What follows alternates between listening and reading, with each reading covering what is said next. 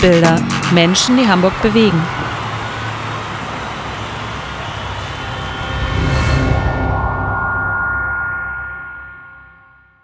Hallo und willkommen zu einer neuen Folge von Stadtbilder. Ich freue mich sehr, dass ihr wieder dabei seid und ich kann euch versprechen, das wird sich auch lohnen. Denn ich habe mir für diese Folge ein ganz besonderes Projekt herausgesucht, das ich euch vorstellen möchte. Ihr wisst, in diesem Podcast dreht es sich um Hamburger Stadtentwicklung und Gestaltung und ich möchte euch die Akteure vorstellen, die sich in dieser Szene betätigen und die diese Stadt prägen und voranbringen oder voranbringen möchten. Einen dieser Akteure findet ihr unweit des Gängeviertels im Bäckerbreitergang in der Hamburger Innenstadt die Stadtplaner und Raumforscher von Urbanista und das dazugehörige offene Stadtlabor Next Hamburg. In den hellen Räumlichkeiten gleich im Erdgeschoss des Gebäudes dreht sich alles um die Vision von Stadt und deren Kommunikation. Next Hamburg ist ein riesiges Spielfeld für Ideen, wie die Stadt sich entwickeln kann. Und alle, die mitmachen wollen, sind eingeladen, hier ihre Vision von Hamburg zu entwickeln, zu erarbeiten und zu formulieren. Die aktive Bürgerteilhabe am Entwicklungsprozess dieser Stadt und die Diskussion darüber ist eines der Hauptanliegen von Next Hamburg. Ich habe mich mit Gründungsmitglied Julian Petrin dort vor Ort getroffen. Ja, ich sitze, ich bin zu Gast bei äh, Urbanista und dem dazugehörigen Bürger-Stadtlabor Next Hamburg. Genau. Ein Prototyp für partizipative Stadtentwicklung, schreibt ihr auf eurer Website. Aha. Neben mir sitzt Julian Petrin, der ist Gründungsmitglied und Urbanist. Und erste Frage ist, Julian, was ist ein Urbanist? Also ein Urbanist ist jemand, der, ähm, der sich mit Stadt beschäftigt und zwar mit der Frage, wie Stadt eigentlich sich verändert und, ähm, und entsteht oder sich verändert. Ich nenne mich deswegen hauptsächlich nicht Stadtplaner, weil ich keine Pläne mache oder sehr wenig Pläne mache. Ne? Mhm. Und ähm, ähm, dieser Begriff auch ähm, meiner Meinung nach zu eng gefasst ist, sondern ich beschäftige mich mit der Frage, eben wie Prozesse äh, in der Stadt ähm, eigentlich äh, ablaufen, die nachher zu einer Veränderung führen und versuche da mit reinzugehen. Du machst keine Pläne. Ich, wenn ich hier bin, sieht es wahnsinnig bunt aus. ja, Hängpläne. Ne? Und, äh, ja, ja. aber spezielle Pläne, sage ja, ja, ich genau. mal. Jetzt nicht die klassischen Architekturpläne, genau. wie ich sie kenne, sondern schon irgendwie speziell, muss man sagen. So ist das, genau. Das weiß ich gar nicht, was das ist. Aber ähm, ja, also wir, ähm, wir arbeiten also mit dem Büro. Ähm, äh, also eine unserer Spezialitäten ist natürlich dieses partizipative Arbeiten. Mhm. Und da haben Pläne oder Bilder, die man erzeugt, eine ganz bestimmte Rolle, eben als Kommunikationswerkzeuge, die aber noch sehr, sehr formierbar sind und transformierbar sind. Das heißt, es sind nie fertige Bilder eigentlich, äh, oder selten fertige Bilder, die wir erzeugen, sondern mehr sowas wie visuelle Thesen, die wir erzeugen, über die man dann wieder diskutieren kann und sich vorhangeln kann. Ne? Ja, so eine Stadt ist ja auch in einer ständigen Entwicklung. Mhm. Ihr habt ja auch für, für Hamburg Szenarien entworfen, habe mhm. ich gesehen, ganz neu, drei Stück, eins mit einem sehr großen Zuzug, 25.000 Einwohner Stimmt. im Jahr, eins mit einem mittleren mit 10.000 mhm. und äh, Szenario 3 mit einem fast stagnierenden Zuzug. Ich würde natürlich den dritten äh, wählen wollen, wenn ich könnte, einfach mhm. nicht, weil wenig Menschen kommen, sondern weil das heißen würde, dass der globale soziale Kontext äh, schön wäre und niemand irgendwo hinflüchten müsste. Genau gehe aber selber davon aus, dass es wahrscheinlich eher eins sein wird. Wie, wie, siehst du das? Also vor ein paar Jahren hätte ich das auch noch gesagt, ähm, als diese Grafik entstand, vor zwei Jahren in etwa. Jetzt wäre ich da ein bisschen moderater. Mhm. Ähm, man weiß es letztlich nicht, sondern diese Grafik, die wir da gezeichnet haben, soll eigentlich nur zeigen, in welcher Spannbreite von Optionen wir unterwegs sind. Und es kann übermorgen irgendetwas passieren auf dieser Welt, was dazu führt, dass plötzlich wieder Flüchtlingsströme in Bewegung kommen es kann auch ökonomisch können sich Dinge so sehr verschieben, dass vielleicht aber auch andere Szenarien denkbar sind, dass Hamburg plötzlich irgendwie nicht mehr der Traumzuzugsort ist für viele Menschen. Und ähm, das sind, sagen wir mal, eine Bandbreite von Optionen ist das, ähm, auf die sich eine Stadtpolitik idealerweise vorbereiten sollte. Das wollten wir mit dieser Grafik illustrieren. Fakt ist, dass Hamburg wachsen wird und dass die Zukunft in den Städten wachsen mhm. sein wird. Wie geht Hamburg damit um? Also momentan versucht man das ganze Thema sehr quantitativ zu lösen und zu sagen, wir versuchen hier in Hamburg deutschlandweit die Nummer eins zu sein, was den Wohnungsbau angeht. Mhm. Also nachdem man jahrelang wirklich ein bisschen versäumt hat, den Wohnungsbau anzukurbeln, versucht man das jetzt nachzuholen und ähm, schielt dabei aber zu sehr auf die Zahlen. Das heißt, diese, diese Zielzahl, die sich die Stadt selber verordnet hat, im Jahr 10.000 Wohnungen oder Baugenehmigungen zu erwirken, oder so viele Baugenehmigungen, dass man 10.000 Wohnungen bauen kann, um es korrekt zu sagen. Ähm, das ähm, ist eine tolle Zahl, klingt erstmal toll. Erstmal muss man die erstmal erreichen. Dann allem die Frage, wo bauen wir die? Und in welcher Qualität bauen wir die? Für wen bauen wir die? Und ähm, da, ist, da fängt der Dissens schon an in dieser Stadt. Und ähm, viele meiner Kollegen, Kolleginnen und Kollegen ähm, werfen dem Senat vor, dass er wirklich zu sehr auf die, auf die Mengen schielt und dabei im Grunde genommen eine Stadt produziert, die nicht nachhaltig ist, die sich auch nicht verändern kann, die, nicht, die zu, zu schnell gebaut ist eigentlich. Wir machen ein bisschen die Fehler der 50er an einigen Stellen. Das heißt, wir laufen eigentlich hinterher, anstatt in die Zukunft zu denken. Ja, also das ist das Problem, dass wir natürlich, ähm, dass man immer ein bisschen hinterherläuft, weil das ist das Kennzeichen dieser Zeit. Ähm, unsere ganzen Instrumente, wie wir Stadt entwickeln, stammen aus einer Zeit, wo, ich sag mal, im Wesentlichen haben sich viele Dinge kurz vor dem Krieg, aber auch nach dem Zweiten Weltkrieg formiert, wo die Zukunftsaussichten relativ vorhersehbar zu sein schienen. Auch da gab es immer irgendwelche Disruptionen, wie man heute sagen würde. Aber im Großen und Ganzen wusste man, das geht so weiter und dann kommt noch ein bisschen das. Und dann war man schon überrascht, dass die Städte in den 70ern, 80ern zu schrumpfen anfingen. Aber das waren immer so Zyklen, die sich über 10, 20, 30 Jahre erstreckten. Und ähm, man, hat, man war sehr prognosegläubig, auch gerade in den 60ern, 70ern noch teilweise. Und dementsprechend sind unsere Instrumente auch. Das heißt, wir brauchen lange, bis wir einen Plan machen. Die Pläne sind dann aber auch sehr starr und sehr fix. Und man merkt jetzt natürlich, dass man mit diesen Instrumenten gar nicht mehr den Entwicklungen hinterherkommt. Ne? Und ähm, wir bräuchten eigentlich viel, viel flexiblere Instrumente, um Stadt zu entwickeln. Und ähm, da sind wir dabei, die mhm. einzuführen. Ja? Ähm, oder generell tut sich, da hat sich auch schon viel getan. Aber es ist immer noch, es dauert immer noch relativ lange, bis, bis ein neues Quartier entsteht oder bis eine neue S-Bahn gebaut wird. Und wir bauen jetzt einen Haufen U- und S-Bahnlinien und wissen gar nicht, ob wir in 20 Jahren mit automatisierter Mobilität überhaupt noch das Maß an Schnellbahnlinien brauchen. Ich sage ja, aber ne, um das zu illustrieren, also wir, wir hinken irgendwie immer ein bisschen hinterher. Deswegen ist eine Antwort, die viele versuchen zu geben, zu sagen, wir müssen flexibel, flexible Strukturen einführen, reversible Strukturen einführen. Wir müssen Vorrat auch schaffen, vielleicht an einigen Stellen. Wir müssen uns Reserven zulegen, zum Beispiel Baulandreserven. Also die Stadt ist ja etwas, was momentan sehr, aktiv, sehr breit diskutiert wird bundesweit, dass Kommunen stärker wieder als Grundeigentümer aktiv werden müssen, also sprich auch Boden zurückkaufen müssen von Privaten eventuell, sollten, um eben handlungsfähig zu sein, wenn es darauf ankommt. Ja. Das ist ja hier in Hamburg jetzt gerade nicht der Trend. Da hat man das Gefühl, es wird eigentlich mehr veräußert als gesichert, oder? Ja, man guckt schon, also es gibt so parallel, es gibt beides. Also es gibt schon jetzt natürlich, man hat es gesehen bei, äh, bei, der, der, Flüchtlingsthematik, ähm, wie dann plötzlich die öffentlichen Flächen auch als sehr, sehr wertvoll angesehen wurden, auch von der Stadt, weil man wusste, da können wir schnell agieren. Ähm, dennoch gibt es natürlich weiterhin eine Liegenschaftspolitik, die gewisse Dinge einfach verhökert, weil es als Profit Center sieht. Und das ist meiner Meinung nach total falsch. Du sagst flexible Instrumente. Das mhm. eine eben Flächen sichern. Welche gibt es weiterhin? Mhm. Also ich sag mal, das, die Frage ist auch mit dem Planrecht, wie wir damit umgehen. Also wir neigen dazu natürlich jetzt Planrecht zu schaffen und haben relativ bisher sehr, sehr starre Gebietskategorien, nennt man das, gehabt, die dann es relativ schwierig machten, dass zum Beispiel, wenn sich jetzt Muster von Arbeiten und Wohnen ändern, dass man das näher zusammenbringt wieder. Da hat man sofort genehmigungsrechtliche Probleme.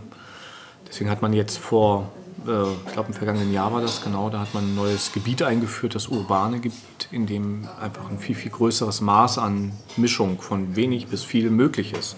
Das heißt, man kann da dann schon viel besser reagieren darauf, wie sich Stadt vielleicht mal entwickelt und wie sich Wohnen und Arbeiten auch weiterentwickeln. Da ist ja auch vieles im Fluss momentan. Und ähm, also man spricht ja davon, dass die Produktion zurückkommt in die Städte auf eine Art ähm, also in Form von solchen Etagenfabriken oder Manufakturen, wie auch immer. Ähm, und um da so etwas wohnortnah möglich zu machen, braucht man halt ein anderes Instrument. Also da, da guckt man eben schon, dass man jetzt neue solche Instrumente, neue Instrumente findet. Sprich auch rechtliche, rechtliche, rechtliche Rahmengebung, genau. Also vieles, vieles scheitert, also einige scheitern an mangelndem politischen Mut, also deswegen auch das Thema Mobilitätswende, aber viele scheitern auch einfach an, an regulatorischen Grenzen. Ne? Eure Kernkompetenz ist ja die, die Bürgerpartizipation. Mhm. Wie ist es mit der Bürgerbeteiligung, die ihr sehr anstrebt? Mhm. Warum ist das so wichtig oder ist das überhaupt wichtig? Ja, also meiner Meinung nach ist das, ist das ein, ein Fundament äh, von sagen wir mal, einer, einer guten Stadt. Ähm, man darf in dem Kräftefeld nicht den Markt vergessen, der ähm, auch seine Restriktionen hat, sage ich mal, ähm, und auch sehr limitierend wirkt auf das, was möglich wäre. Und in diesem Kräftefeld ähm, ist natürlich ähm, ähm, das, was, was eigentlich meine, die Städte sind für die Nutzer, für die Menschen, für die Bürger da. Und ähm, äh, ich sage es mal ganz platt, kein Produkt wird heute mehr ohne den Abnehmer am Ende entwickelt. Nur in, der, in den öffentlichen Gütern haben wir da noch sehr paternalistisches ähm, äh, Vorgehen. Ähm, das war zumindest bis vor vielen Jahren so. Ähm, es gab schon immer seit den 70ern ein, ein, ein gewissen, gewisses Maß an Bürgerbeteiligung. Damals wurde es ja erstmals erkämpft, auch ein Stück weit, mit den neuen sozialen Bewegungen. Ähm, wir haben seit Anfang der 2000er oder Mitte, seit Stuttgart 21 sagt man in Deutschland eigentlich, ist es klar, dass das ein Thema ist, was auch zu krisenhaften Situationen führen kann, wenn man es eben nicht rechtzeitig macht. Also dass wirklich Projekte oder lokale politische Klimata ins Rutschen kommen ähm, aufgrund von schiefgelaufenen ähm, Projekten. Und da ist es, glaube ich, dann wirklich allen bewusst geworden, dass Bürgerbeteiligung nicht nur so eine Alt-1860er schönere, bessere Welt-Utopie ist, sondern dass es tatsächlich ein wichtiges Fundament ist, um überhaupt noch irgendwelche Dinge zu machen. Also meine These ist, ähm, man, man, kann es sein lassen, man wird dann aber spätestens an der dritten Ecke gegen eine Wand laufen. Und das tut für alle weh, produziert nur Verlierer. Ähm, oder man macht es richtig, richtig gut und dann können alle Seiten davon gewinnen. Und ähm, insofern glaube ich, ist es nicht nur eine Notwendigkeit, sondern es ist auch eine Chance, wenn man sozusagen die Ideen derer, die nachher diese Stadt benutzen wollen und sollen, rechtzeitig mit reinholt. Es ist ja nicht nur für die Politik, sondern auch für die, die Bürger eine anstrengende Geschichte mitunter, mhm. oder? Also ich, Christoph Schäfer, Vorwort in der deutschen Übersetzung von Henri Lefebvre, Recht auf mhm. Stadt. Das Recht auf Stadt kriegt man nicht geschenkt. Mhm. Ist ja mhm. irgendwie ein wahrer Satz, oder? Mhm. Und ich behaupte einfach mal, dass die Mehrheit der Bevölkerung in Hamburg das zwar spannend findet, was ihr hier macht, mhm. aber eigentlich keine Lust hat, sich aktiv einzumischen. Ja, es kommt drauf an. Also es ist meistens, wenn man betroffen ist. Also es gibt entweder die Lust oder den Frust. Ne? So, und ähm, wenn man aktiv betroffen ist, ist es oft der Frust, der regiert. Dann kommt man, ähm, will wissen, was da passiert, will es vielleicht auch mit beeinflussen. Ähm, ansonsten gilt die Lust, gilt es zu wecken meiner Meinung nach. Also das ist ja ein wesentlicher Teil unserer Arbeit, dass wir versuchen, die Lust, die wir am Gestalten von Stadt empfinden oder darüber nachdenken, wie sich Stadt entwickeln könnte, ähm, anderen zugänglich zu machen und zu zeigen, dass man Dinge hinterfragen kann, dass, man, dass es ganz alternative Szenarien gibt und dass man auch vielleicht Politik beeinflussen kann. So diese, diese Lust am gemeinsamen Gestalten zu wecken, das, das ist sicherlich ein wichtiger Auftrag man wird nie äh, alle Menschen erreichen. Das ist auch nicht das, das, Ziel. Aber diejenigen, die etwas gestalten wollen oder von denen man das Gefühl hat, die sollten mal mitreden, weil ansonsten geht es an ihren Bedürfnissen vorbei, ähm, die sollte man schon versuchen zu erreichen. Ich glaube, dass der Satz fest verankert ist in den Köpfen, die können da oben doch eh alles machen. Mhm. Die reißen ja eh ab, ich kann nichts ändern. Hast du ein Gegenbeispiel? Naja, hier um die Ecke steht eins, das Gängeviertel ist eins ein Beispiel. Und von denen gibt es eine ganze Reihe. Das sind natürlich sehr, sehr leuchtturmartige, singuläre Konstellationen von Menschen und Zeitpunkten, die nicht so wiederholbar sind in jedem Fall. Aber also die, diesen, die, dieses Gefühl kann ich absolut nachvollziehen. Selbst mir als jemand, der eigentlich ähm, oder von dem man annehmen könnte, dass er mehr Einfluss nehmen kann, ähm, stehe diesen Dingen auch mitunter völlig ohnmächtig gegenüber und ärgere mich genauso über irgendwelche blauen Barhäuser, die jetzt seit drei Jahren leer stehen und ich frage, was ist eigentlich gelaufen über irgendwelche Sternbrücken, die ähm, technokratisch äh, durchgemetert, neu gemetert werden. Ähm, und man hat immer noch das Gefühl, leider in Hamburg mitunter mehr als in manch anderer deutschen Stadt, dass es da einen, einen technisch-politischen Apparat gibt, der mitunter sehr, sehr schwer in seiner Logik zu stoppen ist. Ähm, umso wichtiger sind solche dann auch massiven Projekte wie eben Gängeviertel oder Essohäuser, die auch mit so einem Stück Gegenmacht arbeiten und erstmal die Faust recken und sagen, so machen wir es nicht. Ja. Ist natürlich auch gerade, finde ich, Esselhäuser ein gutes Beispiel. Das würde man wahrscheinlich als ein sehr erfolgreiches Beispiel für mhm. eine Bürgerpartizipation mhm. ansehen. Äh, allerdings muss man sagen, ist das natürlich auch ein spezielles Viertel. Ich glaube, mhm. dass die Identifikation mit dem Viertel sehr, sehr besonders ist. Das hast du natürlich jetzt nicht in einem Viertel wie Billstedt oder Mümmelmannsberg.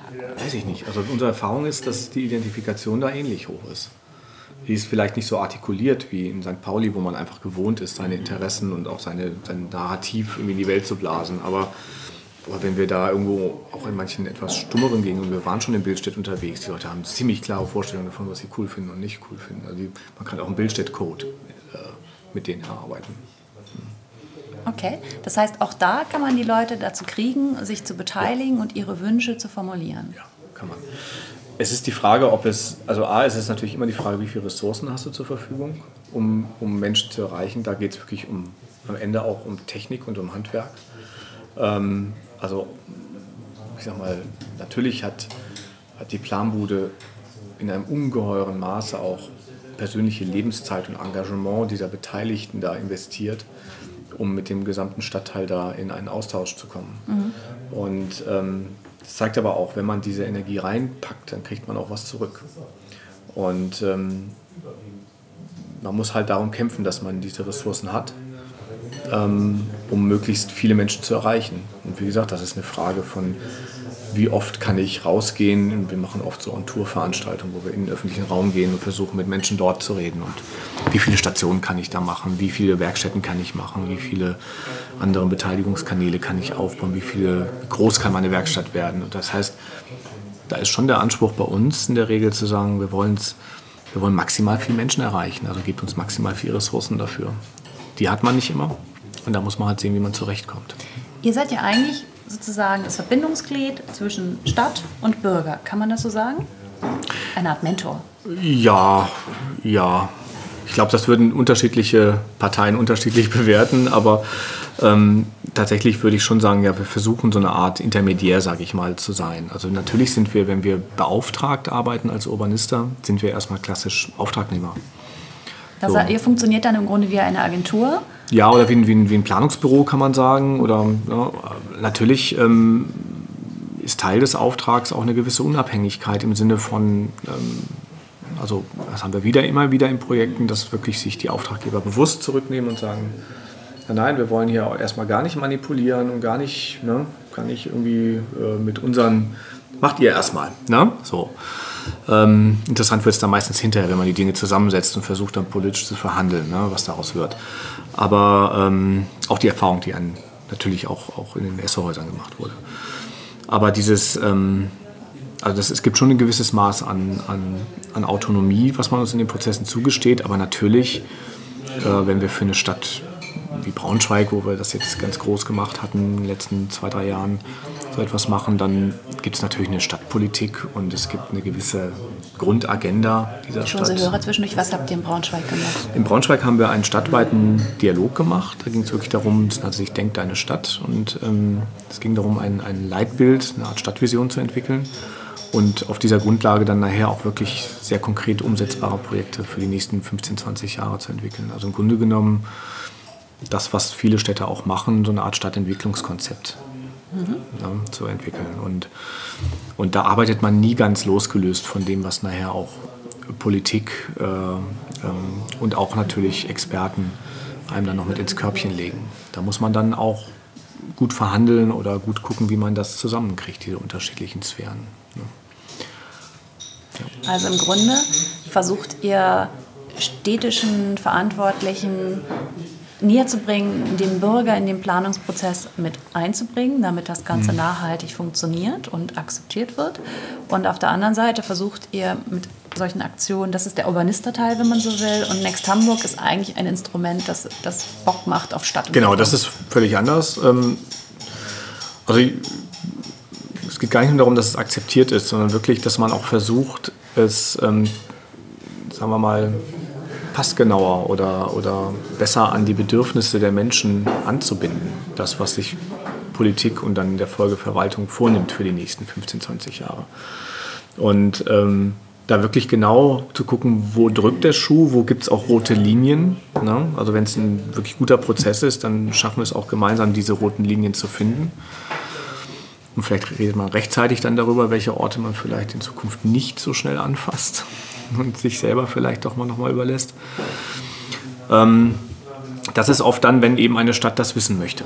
Ne? Oder ein, ein, manchmal sind es auch ähm, mal, Teile einer Stadt, für die wir das machen. Ähm, in Hamburg war die Situation insofern ein bisschen besonders, weil es diese Ebene von Dialog ist in Hamburg tatsächlich ein bisschen unterentwickelt. Also es gibt zwar die Stadtwerkstatt und solche sag ich mal, stadtweiten Dialogveranstaltungen, aber es gibt kein Planwerk, was diese Stadt sich bisher vorgenommen hat. Ähm, das hat sie zuletzt in den 90er Jahren mal probiert, wirklich für die gesamte Stadt ein Entwicklungskonzept zu machen und das möglichst auch zu verhandeln mit den Menschen, zu gucken, wo könnte denn die Reise hingehen. Und ähm, in diese Lücke haben wir gesagt, da muss man eigentlich rein. Hamburg braucht so etwas. Und ähm, das war ein bisschen der Anlass, Next Hamburg zu gründen seinerzeit. Und auch ein bisschen natürlich genau dieser Ansatz, dass wir gesagt haben, das klingt alles immer so wahnsinnig schwierig und kompliziert und, und ätzend und konfliktreich. Es macht aber am Ende auch einfach tierisch Spaß. Es macht tierisch Spaß, sich über einen, über einen Stadtplan zu setzen und zu überlegen, wie könnte denn wirklich der Hafen in 20 Jahren aussehen, wenn er nicht mehr wichtig wird? Was wäre da möglich? Oder zu überlegen, wo wollen wir denn jetzt diese 100.000 Wohnungen, die wir vielleicht bauen müssen in den nächsten 15 Jahren, wo wollen wir die denn unterbringen? Ne? Was gibt es für kreative Möglichkeiten? Was machen andere Städte? Das ist richtig eine, das, das ist richtig, also ich finde, sowas macht ungeheuer Spaß. Und ähm, das wollten wir halt ein Stück weit vermitteln. Und so, so sind wir auch mit Next Hamburg rangegangen, dass unsere Sessions, wie wir das genannt haben, oder unser Zukunftscamp, was wir seinerzeit gemacht haben, im Unsorg Theater im Alten, fünf Tage lang. Das waren oft sehr, sehr spielerische, sehr, sehr bildhafte, sehr, sehr erlebnisreiche Geschichten. Ne? Und die Erfahrung war eigentlich immer hinterher, dass Leute gesagt haben, ach, so kann das auch sein. Ne? Ich meine, wie gesagt, das war 2009, so ein bisschen her. Inzwischen ist auch einiges davon zum Standard geworden, muss man sagen. Ne? Aber wir haben mir gesagt, wieso, wieso, wieso darf eine Bürgerbeteiligung nicht wie eine, in, einer, in einer wilden Party enden? Ne? Oder mit dem Kino verbunden sein oder mit irgendwas. Ne? Oder einfach ein cooler, cooler Abend sein. Ja. ja, das ist so ein bisschen wie so ein Spielfeld, ne? also ein Spielplatz äh, Stadt, wenn genau. man so will. Und ich habe das Gefühl, gerade Next Hamburg hat dann äh, schon die Aufgabe, so einen, diesen Change äh, diese, diese, den Horizont zu öffnen und so einen Change einzuführen im Denken. So alles mhm. geht und sich einfach mal nicht begrenzen zu lassen. Genau, oder? also das war eigentlich unsere Agenda. Wir hatten eigentlich von Anfang an gar nicht so sehr die Idee, dass wir jetzt konkrete Projekte ähm, äh, sozusagen auslösen, die dann irgendwie gebaut werden. Das ist was, was uns die Presse sehr schnell gefragt hat. Na, wann, wann baut er denn euer erstes Haus? Das muss immer sehr faktisch sein, oft, Ja, oder? genau. Sondern wir haben eigentlich immer gesagt, es geht darum, eigentlich erstmal so den, den, die, die Köpfe zu öffnen, dass man Dinge hinterfragt, dass man rausgeht und die Dinge nicht für gegeben nimmt in den vielleicht Prozessen, die dann vor Ort bei einem landen. Und auch ein bisschen natürlich auch das, die Wissensbasis zu verbreitern. Das ist auch wichtig. Also viele Menschen argumentieren lokal, gerade Bürger haben oft nicht dieses, dieses Überblickswissen, dass sie wissen, was, was passiert in anderen Städten. Und wenn man da ein bisschen mehr reinleuchtet, dann merkt man, dass auch bei Leuten, die vielleicht gegen manche Dinge sind, plötzlich mehr Verständnis für ein paar andere Sachen ist. Ne? Also es ist, ja, also wenn man es ein bisschen altbacken, paternalistisch, würde man es politische Bildung nennen. Ne? Aber, ähm, aber das eben mit, mit einem Stück Lust auch verbunden. Und das ist eigentlich das, was wir deswegen haben wir auch nie darum gekämpft, dass jetzt diese Ideen politisch eigentlich ähm, ähm, auch umgesetzt werden. Ja, ähm, so, das ist auch nicht der Modus, in dem wir so stark arbeiten, sondern wir sind wirklich ein, ein Denklabor, was versucht einfach Unmögliches auch vielleicht mal zuzulassen für einen Moment. Aber dieses Denklabor hat doch bestimmt einen gewissen, einen gewissen Sinn auch vor, von der Theorie mal in die Praxis zu gehen, oder? Oder ist das wirklich nur ein Spielfeld? Also Und aufgesetzt war es als Spielfeld. Natürlich kam diese Erwartung dann doch ähm, sogar relativ schnell, weil damals waren wir relativ, äh, haben wir relativ schnell eine, eine mediale Wirkung erzielt.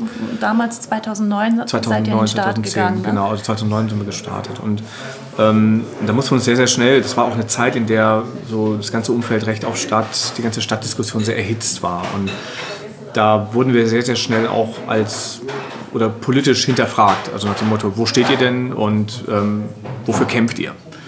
Na, und ähm, das hat uns natürlich schon auch dahin gebracht, dass wir uns schon bemüht haben, gewisse Themen auch dann zu platzieren, zu setzen. Wir haben es ähm, eher weniger in dem Gegenmachtsmodus gemacht, sondern wir haben versucht, wirklich mit der Stadt gemeinsam zu gucken, okay, wie könnte man denn jetzt diese, diese Wünsche und Ideen von Bürgern, wie könnte man die möglich machen? Und was davon geht nicht und warum geht es nicht? Und wie könnte man es vielleicht anders lösen? Ähm, das war damals eine, noch eine kurze Zeit, in der das unter dem schwarz-grünen Senat seinerzeit ähm, gab es dann richtig eine Kooperation zwischen Next Hamburg und der Stadt. Mhm.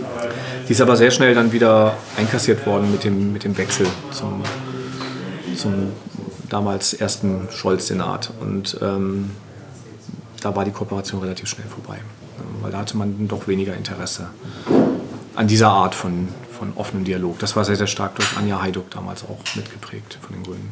Ja. Dieses Interesse daran. Bezog sich nicht nur auf uns, sie hatte generell, sie hatte die Idee, so eine Art von, na, nennen wir es mal Zukunftsbeirat oder so etwas zu installieren, wo, wo sie sich austauscht über mögliche Zukünfte der Stadt.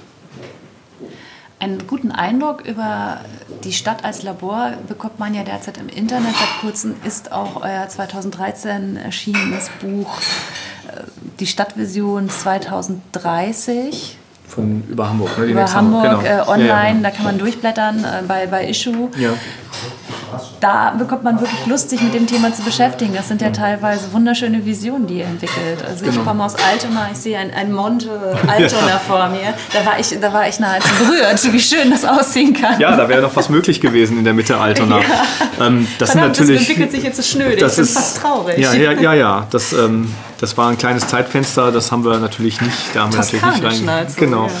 Nein, aber genau solche, das sind natürlich Dinge, wo man weiß auch, schon während man sie diskutiert, weiß man mitunter, okay, das ist jetzt etwas, das wird wahrscheinlich das Licht der Welt nicht sehen. Aber wir lernen vielleicht damit, oder die Leute, die dabei waren, haben mitgenommen, dass man über solche Orte, die künftig auch wieder auf die Tagesordnung kommen, vielleicht dann rechtzeitig anders nachdenken kann, in, einem anderen, in einer anderen Art und Weise. Darum geht es. Ne? Die Bürgervision, so heißt das gute mhm, Stück. Genau. Das mir gerade nicht genau. ein. Bürgervision, den gibt es nachher auf der Homepage, aber wirklich macht Spaß, das einfach mal durchzublättern. Ja. ja, wir haben tatsächlich vor, das jetzt, und ich glaube, wir das dieses oder nächstes Jahr schaffen, ähm, so eine Art, naja, Review würde man das jetzt nennen, zu machen und zu gucken, okay, jetzt nach fünf, sechs Jahren, was davon hat sich eigentlich bewegt in der Stadt? Na, wo haben sich Dinge auch in eine richtige Richtung aus der Sicht bewegt und wo gibt es weiter Dinge zu tun und vor allen Dingen, was für Dinge waren damals nicht auf der Agenda, weil es gibt natürlich Dinge, die jetzt neu dazugekommen sind, die damals gar nicht thematisiert wurden. 2018 ist für euch die, die Zeit der Prüfung, da guckt immer, wie der genau. Stand dieser Projekte ist. Hast du da schon einen ersten Eindruck, wie ist der Stand? Welche Themen sind dazugekommen, welche laufen, welche gar nicht? Also natürlich ist dieses Thema des Stadtwachstums, das ist in der, in der Massivität wie wir es jetzt diskutieren, überstrahlt vieles. Auch vieles von dem, was in dieser Bürgervision vielleicht drin ist. Das heißt, man müsste das anders diskutieren. Ähm, ich denke, dass ähm, das Thema der, des digitalen Wandels ähm, damals noch etwas unterbelichtet war. Und ähm, aus, für meinen Geschmack persönlich auch das Thema der sozialen ähm, Polarisierung dieser Stadt, die sich in dieser Zeit nicht unbedingt gebessert hat. Ähm, also der Unterschied zwischen armen und reichen Teilen dieser Stadt. Und die Schere öffnet sich. Die Schere öffnet sich und ähm, beziehungsweise wir schaffen es nicht, die zusammenzukriegen. Und das ist eigentlich sehr, sehr bitter. Ähm, Hamburg ist da auch, muss man leider sagen, ähm, Extremfall. Also die Art, wie sich die räumlichen äh, oder die sozialen Lagen hier räumlich verteilen, sortieren, ist schon, ist schon sehr besonders. Und ähm, das ist sicherlich ein sehr ernstes und sehr, sehr ähm, bitteres Thema auch, aber an dem man sehr ernsthaft arbeiten muss. Da wird auch viel gemacht. Soziale Stadt gibt es ja auch. Ähm, nur das hat natürlich auch noch diesen anderen Aspekt, der ähm, wer kann sich welche Teile der Stadt in Zukunft überhaupt noch leisten. Wir sind ja in, dem, in diesem Entwicklungsprozess vieler neuer Quartiere. Ist das vielleicht ein Weg? Mhm. diese Geschichte wieder zusammenwachsen zu lassen? Ja, das ist ja der Versuch zu sagen, wir nehmen auf jeden Fall jetzt mal den Druck aus dem Wohnungsmarkt, indem wir einfach ein großes Angebot. Produzieren. Deswegen diese Fixierung auf die Zahlen macht von daher schon auch im ersten Schritt Sinn, wenn man dann im zweiten Schritt auch über die Qualitäten mehr redet. Man muss, was entsteht da? Ist das dann Genau, also ich nehme jetzt mal so Beispiele wie, wie, wie Othmarschenpark oder sowas. Ne? Also das ist ja ohne Sinn und Verstand, was da passiert. Und zugleich auch noch schweineteuer.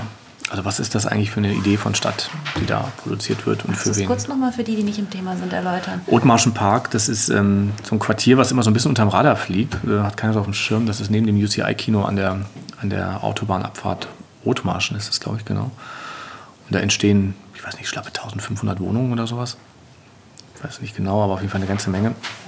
Und durchaus in einer Form, die wirklich nicht weit weg ist von dem, was wir mal an, an Siedlungen hatten, die wir eigentlich nicht mehr wollen. Nur halt alles jetzt wahnsinnig teuer. Ähm, auch, ähm, ja, aus meiner Sicht kein nachhaltiges Stück Stadt, was sich gut transformieren kann, einmal, wenn es denn anders kommt. Ähm, und von diesen Beispielen haben wir einige in der Stadt. Ja, und wo es eigentlich nur darum geht, Menschen unterzubringen. Schnell Menschen unterbringen und ähm, den Rahmen zu fassen, weshalb man ja, ja. eigentlich in die Stadt zog. Genau.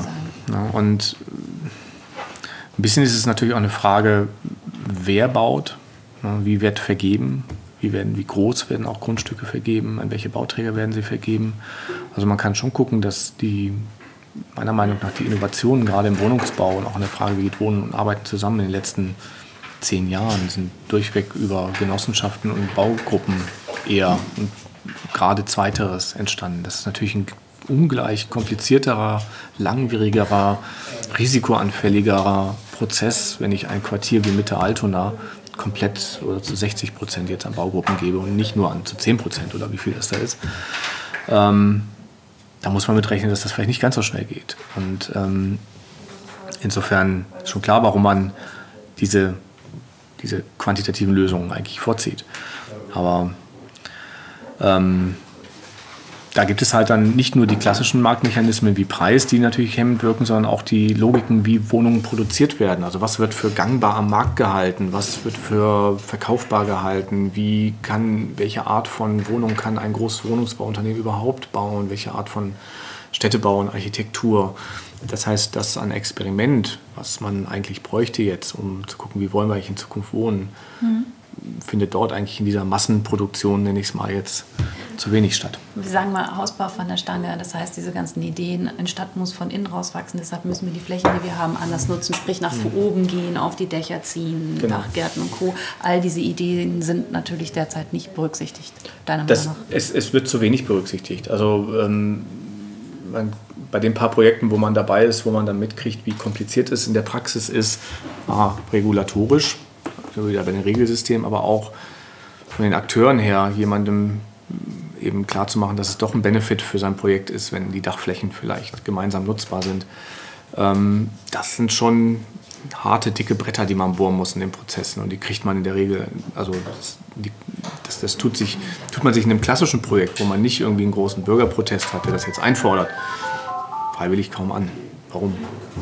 Und da ist eben die Frage, wer baut die Stadt? Wir, genau, wie, wie kriegen wir diesen Wandel dann hin? Also, dass wir diesen Spielplatz, den ich jetzt zum Beispiel im Netz in eurer Bürgervision sehen kann, ansatzweise gestalten können. Wie kommen wir denn dahin?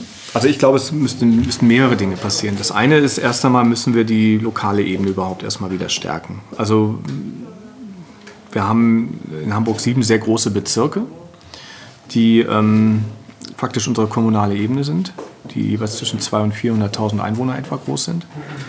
Und unterhalb dessen gibt es zu wenig politische Meinungsbildung. Das heißt, wenn ich jetzt mal auf bestimmte Quartiere gucke, die sich sehr, sehr stark entwickeln oder verändern, ähm, da gibt es schon, sagen wir mal, dem, da bilden sich ja sehr, sehr schnell Initiativen. Da merkt man, da gibt es schon so etwas wie ein Wir-Gefühl und ein Gefühl davon, Mensch, wir in Barmbek hier hätten es gerne eigentlich so. Und dieser Art von Meinungsbildung muss man Raum geben. Also das, was andere Städte haben, Ortsbeiräte, Gestaltungsbeiräte, Also so eine Art von Meinungsbildung auf der wirklich ganz lokalen, nachbarschaftlichen Ebene. Das müsste man erst einmal fördern, meiner Meinung nach, um überhaupt erstmal die, ja, die Artikulation zu ermöglichen, der, der Wünsche und der Ideen und der Kreativität. Das Zweite ist, dass man mit Sicherheit darüber nachdenken müsste, wie man, das ist kein einfacher Weg, weil ähm, das ist kein, kein Schalter, den man einmal umlegt, aber wie man wirklich ganz gezielt eben Akteure in Szene setzt in der Stadt, die etwas beitragen zur Stadt, die wirklich, ähm, die anders eben als große, sage ich mal, Wohnungsbauinvestoren, die dann vielleicht eher von der Stange bauen, das tun auch nicht alle, muss man sagen. Ich wehre mich immer ein bisschen gegen diese Schwarz-Weiß-Malerei, ne? aber so trotzdem, es gibt schon so eine Tendenz und ähm, dass man versucht, eben die Akteure zu finden, die wirklich in der Lage sind, individuelle Lösungen zu entwickeln, vielleicht auch eben in anderen Modellen wie Erbpacht, Baugruppen etc., genossenschaftlichen Modelle, die eine viel, viel stärkere Bindung und auch Eigensteuerung mit sich bringen, also Selbstorganisation mit sich bringen. Ne? Ähm, das ist, wie gesagt, ein steiniger, mühsamer Weg. Es gibt auch schöne Beispiele. Ähm, wird gerade viel diskutiert. In Wien wird gerade so eine Vorstadt gebaut, Aspern. Eigentlich sehr umstritten auf der einen Seite, weil es so eine Retortenstadt zu sein, zu werden droht, aber weil man das eben verhindern will, versucht man dort sehr vieles richtig zu machen. Unter anderem ähm, ist es so, dass die, ähm, dass es, dass dort Leute, die dort Wohnungen bauen, sind verpflichtet, gewisse Dinge zum Stadtteil beizutragen.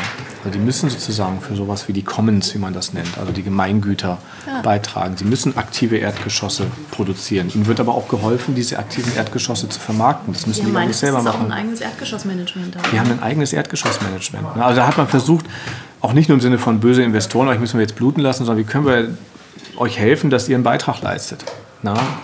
Und weil das ist auch so, muss man sagen, also mit vielen der, der ähm, Bau- oder Wohnungsbauunternehmen oder Investoren, mit denen wir so zu tun haben, das sind Menschen, denen sehr bewusst ist, dass sie in der Stadt agieren und die eigentlich auch einen Beitrag leisten wollen, denen natürlich auch in ihrer Rolle ein bisschen die Hände gebunden sind, weil sie irgendwelchen Stakeholdern verpflichtet sind, die dann nochmal anders drauf sind.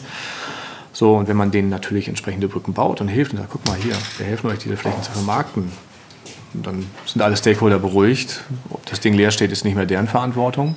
Wer ist Mann in deinem Satz?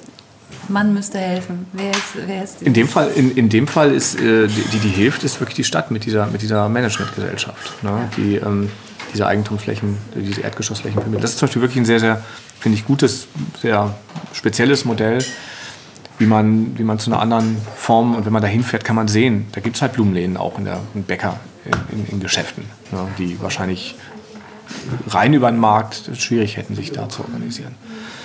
Und solche, solche neuen Modelle muss man finden. Ich sag mal, es, es gibt natürlich keine, keine Stadtmachpflicht, nenne ich es mal, oder Beteiligungspflicht. Ne? Dass man sagt, okay, Bürgerrechte, Bürgerpflichten, mitgehangen, mitgefangen, hier, du musst, musst mit rein. Aber ich glaube, es ist eher andersrum, dass man den Leuten, die was gestalten wollen und die, die richtig Lust haben, was anzupacken, keine, keine Steine in den Weg legt. Das ist, glaube ich, schon mal der allererste Schritt. Und es wird leider immer noch viel zu oft gemacht. Ähm, und im Gegenteil, dass man es vielleicht sogar fördert und fordert. Also ich war jetzt kürzlich in skandinavischen Städten unterwegs und dort ist selbstverständlich, dass man die Bürger fragt, was würdest du denn gerne machen? Was würdest du in deiner Stadt verändern? Oder wie Wien hat eine sogenannte Stadtanleitung herausgegeben im Rahmen einer Quartiers, wie wir das nennen, Grätzelplanung. Ähm, Ach, das ist Österreich. Ja, super, oder? ja ähm, sozusagen How to Hack Your City. Also hier, das kannst du machen. Wenn du was hier, wenn du Blumenbeete irgendwie machen willst, dann musst du darauf achten und so. Also es ist ein, ein Haltungswechsel, zu sagen, wir laden euch ein, Stadt mitzugestalten. Ihr dürft das. Und nicht, oh, wir dulden das jetzt mal, weil du bist die Ausnahme. Ja. Ne? Und das ist schon mal so ein erster Schritt, glaube ich. Und dann kriegt man zumindest die, die, die Bock darauf haben. Und ich glaube, über dieses gute Beispiele geben, wenn ich sehe, über mir um die Ecke eine Frau also wirklich mit einer Hingabe ihre Blumenbeete beackert, dann kommt man schon mal auf die Idee und sagt, warum machen wir das nicht eigentlich auch bei uns? Also man kann Leute auch infizieren mit solchen Ideen, wenn man gute Beispiele hat. 2009, als ihr gegründet, also als ihr euch gegründet habt, war die Stimmung, sagtest du, etwas angeheizt. Mhm. Wie nimmst du sie jetzt wahr? Manchmal ermattet. Also hat mir vorhin kurz im, im Vorgespräch, ne, dass es auch Situationen gibt, wo Leute sagen, ach nee, komm, nicht schon wieder eine Bürgerbeteiligung, nicht schon wieder. Ne? Also ähm, das Pendel schlägt ja dann immer aus. Und ähm, auf der einen Seite gibt es ähm, eine starke Politisierung, merkt man natürlich, jetzt gerade durch die Ereignisse drumherum, Populismus etc. So dass Menschen sagen, Mensch, wir dürfen Politik nicht mehr einfach nur ausblenden. Ja? Ähm, aber gleichzeitig gibt es auch, sind die, sind die Menschen schon sehr eingequetscht auch. Vielleicht eingequetschter als noch vor sechs, sieben Jahren, auch in ihren persönlichen Biografien. Und ähm, das macht es nicht einfach. Und dazu kommt, dass diese, meiner Meinung nach, diese Welle an, an, Aufregung, die diese Stadt ein paar Jahre lang erlebt hat, wo es ja wirklich, man hat das Gefühl, in jedem, also wir hatten dann teilweise Bürgerbeteiligungsvorbesprechungen, wo es hieß, okay, was machen wir, wenn wir jetzt die transparent und Flüstertötenleute kommen und brechen wir dann ab oder holen wir die auf die Bühne oder so. Also da machte man sich solche Gedanken. Das hat ja ein Stück abgenommen und ähm, frage mich halt, ob das nicht auch ein bisschen eine Ermüdung und Ermattung ist an irgendeiner Stelle. Also die, die, die jetzt in den Projekten unterwegs sind, ähm, die müssen richtig auch ackern und kämpfen, dass ihre Projekte wirklich laufen. Und, ähm, und diese großen Themen wie die Flüchtlingsfrage, sage ich mal, wie ähm, aber auch jetzt diese Wohnungsbaudiskussion, Stichwort Volksinitiative äh, Grün, so etwas, die binden natürlich auch die Kräfte ein Stück weit an anderen Schauplätzen. Ja. Trotzdem merken wir immer wieder, also wenn man, also ich glaube, es ist auch ein Stückchen weg aus diesem, aus diesem Neuheitsquadranten rausgerutscht. So, also vor sechs, sieben Jahren war es natürlich toll, was man machte und wow und so, aha, so geht das. Heute ist das Standard auch irgendwie, dass man sagt, ja, wenn man ein Projekt macht, dann muss man gucken, was sind die Beteiligungsspielräume und wie können wir eine maximal gute Bürgerbeteiligung an der Stelle machen. Ne? Und ähm, da wird dann gar nicht mehr so viel Bohai drum gemacht. Mal weniger, mal mehr. Seit 2012 bewegt ihr euch auch als Verein sozusagen eigenständig hm. und, und äh, seid, glaube ich, angewiesen auch auf, auf Stiftungen, auf private Zuwendungsstiftungen hm. und finanziert euch eben hm. aus äh, Urbanista-Projekten, denke ich mal, oder? Weniger, also tatsächlich wirklich hauptsächlich aus, aus, ähm, aus Zuwendungen oder aus Projektmitteln. Ja. Hm. Das heißt, wenn man sich bei euch engagieren möchte, kann man äh, sein Karma bereinigen, indem man euch mit, mit einer Spende glücklich macht. Aber vor allen Dingen vielleicht, indem man einfach mal auf eure Homepage geht und man kann dort ja auch Ideen und so weiter einreichen. Genau. Also oder? ich glaube, das ist das Entscheidende. Also wir haben zwei Modi, in denen wir seit 2012 unterwegs sind. Ähm, der eine ist sozusagen, das nenne ich immer unser, unser Kammerflimmern. Das heißt, wir haben unsere, unsere hauptsächlich Online-Kanäle, über die wir weiterhin mit einer durchaus unscharfen Community äh, kommunizieren. Und wir haben dann Projekte, die wir machen, ähm, die unterschiedlich gelagert sind, also wo wir dann versuchen, einzelne Themen aus diesem ganzen Themen- und Ideenpool aufzugreifen und mal tiefer reinzuleuchten. Das haben wir mit dem Thema Mobilität gemacht, das haben wir mit dem Thema Postwachstumsstadt gemacht, ähm, das haben wir mit dem Thema Innenstadt gemacht. Ähm, und da guckt man dann immer, dass man entsprechend Partner findet. Das sind manchmal auch Gelegenheiten, die sich ergeben.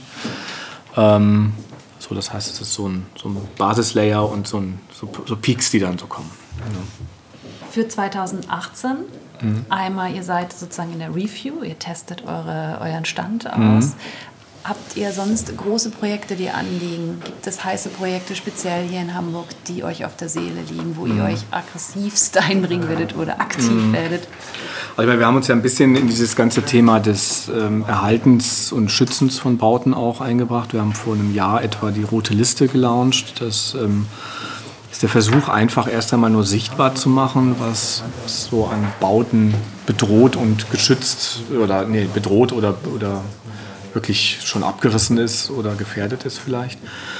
Ähm, und das ist ein Thema. Und da reden wir auch nicht nur von denkmalgeschützten Nee, gar nicht. In der Regel gar nicht. Genau. Ja. Also, sondern das ist ein bisschen der Versuch, jenseits eben dieser Frage von Denkmalschutz, der, wenn man ihn technisch spielt, sehr, sehr eng gefasst ist oder wo dem Denkmalschutz schnell ähm, aufgrund seiner Regularien die, die Hände gebunden sind. Ne? Ähm, dann haben wir eine neue Vorsitzende des Denkmalschutzvereins, das heißt, da ist ein bisschen mehr Musik reingekommen jetzt Durchaus. auch in das Thema. Das kann man ne? so sehen. Ja, ähm, aber ähm, es ist tatsächlich ähm, so, dass bei vielen Bauten man wirklich auch wenn man mit den Denkmalschützern redet, die sagen, ja, uns sind da die Hände gebunden, wir können da nichts tun, das Ding ist einfach nicht mehr denkmalgeschützt. Ne?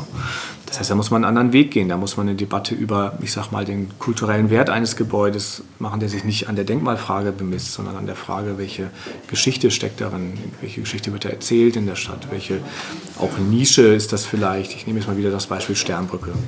Was ist das für ein Denkmalschutzobjekt? Ne? Also nein, wahrscheinlich gar nichts. Aber es ist natürlich einer der für mich ganz, ganz wichtigen Orte in dieser Stadt, weil, weil er eben auf so eine vielfache Art eine Geschichte von unterschiedlichen Schichten dieser, dieser Stadt erzählt, aber auch ähm, eine unglaubliche Ansammlung von skurrilen Nischen ist, ähm, die unheimlich tolle Blüten hervorbringen. Und also solche Orte muss man anders betrachten als rein technokratisch, sage ich mal, unter der Frage, okay, die Brücke könnte mal erneuert werden, was ja schon in Frage gestellt wird. Und ähm, dann machen wir das einfach alles ganz schick und außerdem brauchen wir noch eine zweite Fahrspur und so. Also das ist so Sachen, wo ich sage, so kann man mit solchen Orten nicht umgehen. Ja. Das ist irgendwie auch eine emotionale Geschichte dann, oder? Ein sehr, sehr emotionales Thema. Du kannst so einen Ort genau. natürlich genau. nicht synthetisch sozusagen wiederherstellen. Nein, genau. Also wenn man, ich sag mal, das Gleiche gilt für so etwas wie die Kühlbahnbrücke. Ja. Also wo man sich auch fragt, ähm, klar, man kann die jetzt auch vielleicht überbewerten, aber ich finde, sie gehört schon zu, zu Hamburg dazu. Ist ja auch, auch auf jeder Silhouette jedes äh, Klempnerwagens drauf, irgendwie, die sich ja immer gerne so Hamburg-Silhouetten auf ihre Autos machen. Ähm, und die Art, wie über dieses Bauwerk diskutiert wird, ist so einseitig einfach. Ich finde, wenn man denn nach einer wirklich guten Abwägung der Argumente zu dem Schluss kommt, dass das Ding wirklich ersetzt werden muss, dann ist es was anderes als die Art, wie diese Dinge jetzt diskutiert werden. Sie werden nicht diskutiert. Es wird einfach gesetzt. Ihr möchtet diese Diskussion mit der roten Liste, die ihr auf eurer Website auch ja. einsehbar habt, anstoßen? Genau, wir wollen einfach erstmal eine Grundlage dafür schaffen. Auch da gilt wieder, also wir haben nicht die, die, die Kraft und die Ressourcen, um jetzt ähm, sozusagen der, der zweite Denkmalverein zu werden. Den gibt es schon. Ähm, aber wir wollen eine Quelle bieten von Objekten, ähm, die schützenswert sind. Die schützenswert sind, vor allem wo jeder auch, ähm, wo wir ein bisschen auch diese Idee des Crowdsourcings nennt man das ja, also wirklich gucken, dass Leute uns auch Gebäude melden, von denen sie wissen, die sind gefährdet. Und ich sag mal, wir haben angefangen mit fünf bis zehn Gebäuden, die wir da reingestellt haben. Der Rest kam von den Leuten und da waren ein paar dabei, wo man wusste, okay, aha, ja klar, habe ich schon mal gehört, aber da waren auch viele dabei, die habe ich nie gehört. Irgendwelche Villen an irgendwelchen Bramfelder Chausseen, wo man sagt, oh was, das Ding soll weg. Ja, und ähm, das ist schon interessant. Also wenn man auch die Karte sich anguckt, das ist schon jetzt relativ, momentan glaube ich so 130 Objekte, sind schon relativ gut über den Stadtraum verteilt. Also, also auch du lernst täglich Total, also, also, das, das hätte ich nie gedacht, also das, was da alles wirklich, sagte auch jemand, der von außen äh, aus einer Stadt drauf guckt und sagte, was, das ist bei euch alles, das soll alles weg? Oder das könnte wegkommen. Ne? Also da erntet man schon auch Kopfschütteln. Wenn die Leute das melden, checkt ihr das, was die melden? Wir versuchen es zu checken. Wir haben auch eine lockere Kooperation, die müssen wir allerdings wieder ein bisschen beleben ähm, mit der Patriotischen Gesellschaft, wo es auch Menschen gibt, die sich um Denkmäler kümmern. Ähm, wir versuchen schon so gut es geht, es äh, zu recherchieren. Und es gibt auch einzelne Fälle, wo wir zurückholen mussten, wo aber auch das ist in der Regel so ein bisschen das Wikipedia-Prinzip. Oft schreibt uns dann auch jemand und sagt, Moment mal, das Ding ist komplexer. Ja? Der wollte das erhalten und was weiß ich. Ne? Also es geht vor allen Dingen auch darum, viele Leute posten natürlich auch dann sehr emotional und sagen, ja, da sieht man mal wieder, der Eigentümer hat sich nicht gekümmert und so. Und manchmal stimmt das Die sind da, glaube ich, ganz oft auch wieder in dieser Schwarz-Weiß-Malerei, die du ja, ja schon angekündigt ja. oder angesprochen ja, hast. Genau.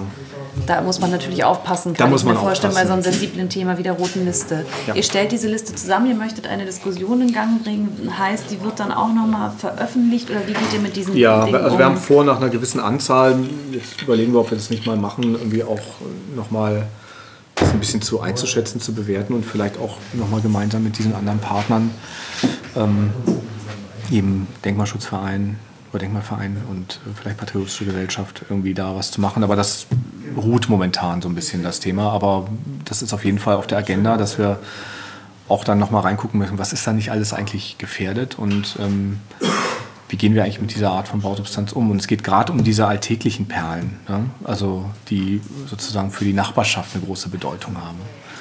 So, wo man auch merkt, wo dann Leute einem schreiben, ja Mensch, das Haus, das kenne ich schon seit meiner Kindheit und es war immer ganz, ganz toll und seit fünf Jahren steht das leer und solche Geschichten. So. Gibt es weitere Sachen, die auf der Agenda stehen? Es gibt so ein, zwei strukturelle Themen. Ähm, ein Thema, was, was wir tatsächlich versuchen wollen zu bewegen, aber das ist ein dickes Brett, muss man sagen, ist, ist die Frage, wie, wie es hier mit und nach dem Hafen weitergeht. Ja, also das ist ein Thema, was auch in den bisherigen sozusagen äh, der thematischen Landschaft von Next Hamburg ein bisschen ausgeklammert war.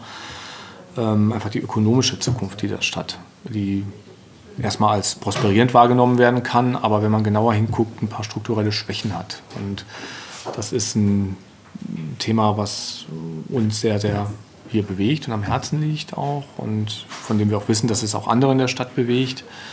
Ähm, das hat nur zum einen mit der ja, Krise des Hafens ist immer so hoch hergegriffen, weil jetzt erholen sich die Umschlagszahlen wieder, aber wir sind definitiv. Ähm, also die Wahnsinnswachstumszahlen genau. wie in den Jahren zuvor, die sind halt im Moment nicht absehbar. So ist das. Und und Häfen wie Rotterdam sind ja schon auf einer ganz anderen Spur genau. unterwegs. Genau, und das werden wir auch nicht erreichen können.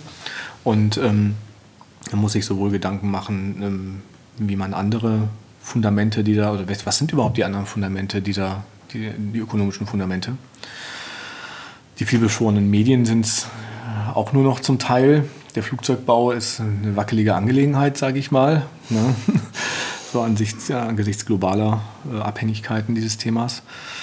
Ähm, die Wissenschaftlichkeit dieser Stadt ist ausbaufähig, um es mal freundlich zu sagen. Das ist ein Projekt, an dem natürlich ganz andere Akteure arbeiten auch nochmal, aber da auch nochmal einen Impuls zu setzen, fänden wir total spannend. Natürlich auch mit der, mit der Frage, wie kann man auch äh, dieses System Hafen, was ein großer, eine große, großartiges Stück Stadtlandschaft ist und ein, auch, aber auch ein großes, großer Potenzialraum im Sinne der Stadtentwicklung, wie kann man das effizienter nutzen? Und ähm, also ich meine, dass die Reiherstiegbebauung, die ja mal vor der IBA Hamburg gab es ja mal die Idee, doch eventuell an den Reiherstieg ranzugehen mit einer Bebauung. Hm. Dass das sofort von der Hand gewiesen wurde, wegen eben der emissionsrechtlichen Probleme durch den Hafen. Das ist eigentlich ein Zustand, der, der nur schwer erträglich ist, finde ich. Ihr habt viel vor. Wie viel seid ihr hier? Also wir sind hier im Team, ich glaube, 18 Leute zurzeit. Das ist ein kleiner Teil Studenten und der Rest ist angestellt. Das ist Urbanista. Im Verein sind wir, ich glaube, es sind momentan so 12 oder 15 Mitglieder, ich wüsste es gar nicht. Also auch eher ein überschaubarer Verein. Ähm, und ähm, ein Teil sozusagen auch nur der Leute hier bei Urbanista ist bei Next Hamburg aktiv. Also sind auch noch ein paar andere dabei. Und wenn Leute jetzt ein bisschen angefixt sind und sagen, ich hm. interessiere mich dafür, können die bei euch mitmachen im ja, Stadtlabor? Ja, unbedingt. Also was wir auf jeden Fall suchen, sind Menschen, die Themen bewegen, also die auch Themen vielleicht eigenständig bewegen. Die sagen, ich habe mich in irgendein Thema verguckt, das möchte ich voranbringen. Ne? Und da gibt es dann die normalen Kanäle, die hoffentlich auf unserer Webseite ganz ordentlich drauf sind. Was länger drauf, oder? Passiert ja dann manchmal. Ne? Und ähm, und ähm, also auf jeden Fall total offen und freuen uns darüber. Und ähm, wir haben die Erfahrung gemacht, dass es nicht einfach ist. Ähm, ähm wir haben das ja teilweise auch ähm, gezielt eingeworben, diese Art von Engagement. Und haben gemerkt, dass es natürlich schon eine Menge Arbeit ist, so ein Thema zu bewegen. Da muss man sich klar sein, das macht man nicht so ganz nebenbei. Also ihr appelliert im Vorfeld, das ist jetzt nichts, wo ihr einmal im Monat zweimal seid und dann läuft die Kiste. Genau, sondern da muss genau. man sich ein bisschen Zeit nehmen. Da muss man sich da muss man auch echt Bock drauf haben. Man ja. muss Bock drauf haben, aber man genau. würde bei euch dann wahrscheinlich, wenn man noch nicht äh, in diesen Prozessen drin ist, wovon wir jetzt mal ausgehen, mhm. das Know-how und mhm. auch ein, ein Netzwerk anzapfen können, um Dinge genau, zu bewegen. Genau, genau, genau. Das wäre dann der Deal. Genau. Also am besten ist einfach mal reingucken, wenn ein was anfixt an den Themen, vielleicht aus der Bürgervision, vielleicht von den anderen Themen dann gerne mal einfach, einfach melden. Das finden wir großartig. Ja. Einfach melden und bitte bärbeißig sein. Ja, genau. das stimmt. Leichte Terrier-Mentalität mitbringen bei euch. Ja, ja, genau. Ja, das ist das Thema eben. Also ich meine, man muss sagen, Next Hamburg ist jetzt, ähm, ist zwar ein Verein, ist auch, sagen wir, eine Art NGO, aber ähm, wir haben natürlich nicht die Strukturen, dass wir das hauptamtlich betreiben. Und dementsprechend sind wir eben auf viele Hände und auch gewisses Maß an Wehrbeissigkeit angewiesen. Die Stadt ist für die Menschen da und das Recht auf Stadt, das kriegt man nicht geschenkt. Und definitiv sind viele Orte in Hamburg es wert, dass wir uns für ihren Erhalt einsetzen. Ich denke, wir haben fast alle Orte, die uns aus welchen Gründen auch immer sehr am Herzen liegen. Ich zum Beispiel liebe den Lessing-Tunnel. Ich habe dort unter anderem auch meine Fotos für die Website machen lassen, weil ich finde, das ist ein ganz besonderer Ort mit einer ganz bestimmten Stimmung, den ich an anderer Stelle in Hamburg so schnell nicht wiederfinde. Ich hoffe, euch hat diese Folge gefallen. Wenn ihr neugierig geworden seid und wenn ihr euch informieren möchtet über die Arbeit von Next Hamburg oder einfach ein bisschen stöbern wollt, dann empfehle ich euch den Blick auf deren Website www.nexthamburg.de. Lässt sich ganz leicht merken. Alles klein, alles einem Wort. www.nexthamburg.de. Natürlich findet ihr alle Links, unter anderem auch den zur Bürgerversion von Next Hamburg, auf meiner Website, die da heißt die-schreibfrau.com www.die-schreibfrau.com. Wie gesagt, dort findet ihr alle weiterführenden Infos zu dieser Folge und natürlich auch die vorangegangenen Folgen, falls ihr die noch nicht gehört haben solltet. Ich hoffe, euch hat es gefallen. Wenn ihr mir schreiben möchtet, konstruktive Kritik oder Ideen oder Anregungen, scheut euch nicht, dieses zu tun. Ihr findet alle Kontaktdaten auf besagter Website. Und äh, natürlich freue ich mich auch, wenn ihr euren Freunden und äh, Kollegen sagt, hey, da gibt es einen Podcast, der beschäftigt sich mit der Entwicklung von Hamburg, ist ein wichtiges Thema, dann empfehlt mich gerne weiter, wenn es euch gefallen hat. Und natürlich schaltet gerne beim nächsten Mal wieder ein. Bis dahin habt eine gute Zeit, passt auf euch auf. Ich sage Ahoi und schwimmt nicht so weit raus. Tschüss.